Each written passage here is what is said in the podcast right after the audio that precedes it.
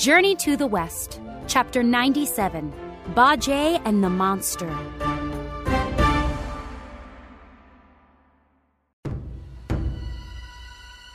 Bajie took a step back as a dark mist surrounded the people on the road.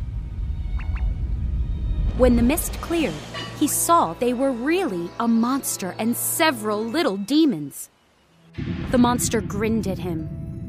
Yes, you are here for the feast, pig. We're going to eat you for lunch. What? Bajie raised his rake and swung as the monster approached. The demons rushed toward the pig from all sides. That rotten monkey lied to me! cried Bajie. He spun around and knocked over two demons with his rake. The monster threw a punch. Bajie blocked the punch with his rake. Oh! cried the monster, rubbing his hand. Bajie kicked a demon sneaking up behind him. That monkey is always causing problems. The pig muttered. He slammed the rake down on another demon. So what if I like to eat? Did he really have to trick me? The monster attacked again. Bajie thrust his rake toward him, still complaining about Wukong. Wukong is small. He doesn't need to eat as much as I do. The monster suddenly stopped fighting and looked at Bajie curiously. You just said Wukong. Are you talking about Sun Wukong, the monkey who defeated Heaven's entire army 500 years ago? Um, yes. said Bajie. Do you know him? I've heard he's traveling with the Tang monk. said the monster.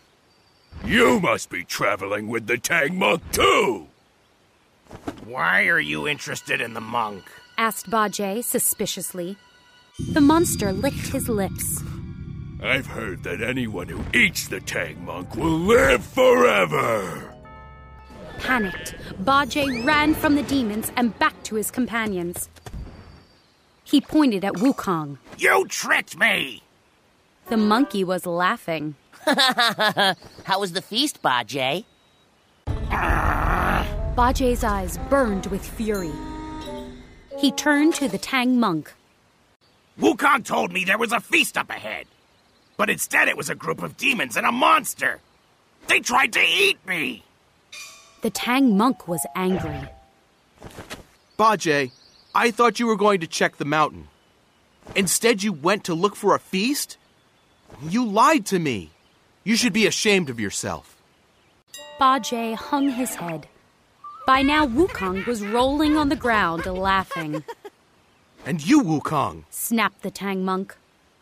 I should recite the tight headband spell to punish you. Instantly, the monkey stopped laughing. He jumped to his feet.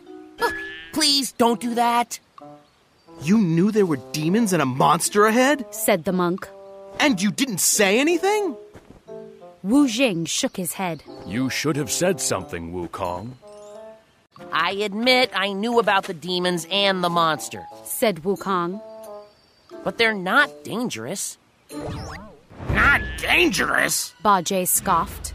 They wanted to eat me! And now they're planning to eat Master! Oh no! cried the Tang monk. Wukong held up his hands. Relax, Master. You have nothing to worry about.